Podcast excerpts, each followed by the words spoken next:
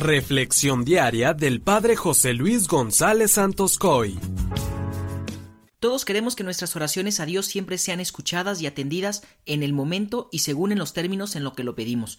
Yo te puedo asegurar que nuestras oraciones siempre son escuchadas, aunque no siempre son atendidas como nosotros queremos. Hoy vamos a descubrir qué es lo que se necesita para que sean siempre atendidas. Seguimos escuchando la primera carta del apóstol San Juan, en donde hemos estado escuchando ciertas exhortaciones para llevar una vida plena y de santidad. Hoy San Juan nos dice cómo podemos obtener todo lo que le pedimos a Dios. Vamos a meditar en la primera carta de San Juan, capítulo tercero, versículos 22 y siguientes.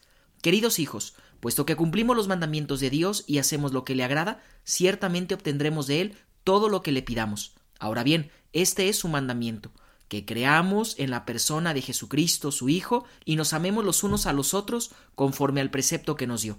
Palabra de Dios.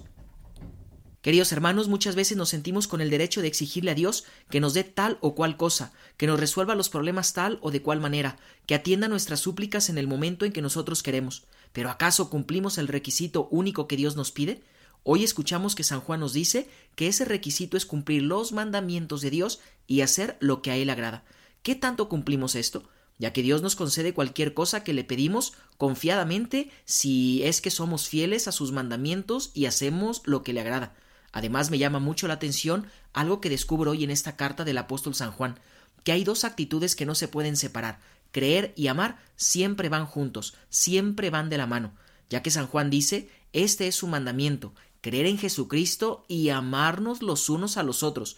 Nunca dijo estos son los dos mandamientos, sino que dice este es su mandamiento. Esto nos enseña que creer y amar son dos aspectos de un mismo mandamiento, no son dos mandamientos, sino uno solo. Esto es algo básico, ya que el que verdaderamente cree en Jesucristo expresa esta fe en la vivencia del amor verdadero y de la caridad, mientras que para que mis acciones sean movidas verdaderamente por la caridad, necesitan estar impulsadas por la fe en Cristo Jesús. Hoy creo que debemos ser sinceros con nosotros mismos y delante de Dios, para reconocer que muchas de las cosas que no hemos recibido de Dios se debe a que no hemos sido fieles a sus mandamientos, que decimos creer en Él, estar cerca de Él, hablar con Él, pero en el fondo mis acciones no concuerdan con eso que decimos creer. Por eso, ¿qué tanta congruencia tenemos en la vivencia de nuestra fe?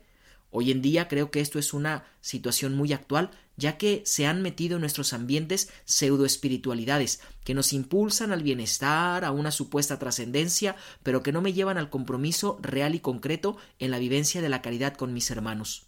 Por eso debemos estar muy alertas y atentos para no dejarnos llevar por cualquier propuesta que el mundo nos hace. El amor verdadero siempre exige sacrificio, ya que para amar debemos vaciarnos de todo nuestro egoísmo y esto implica un movimiento de salida.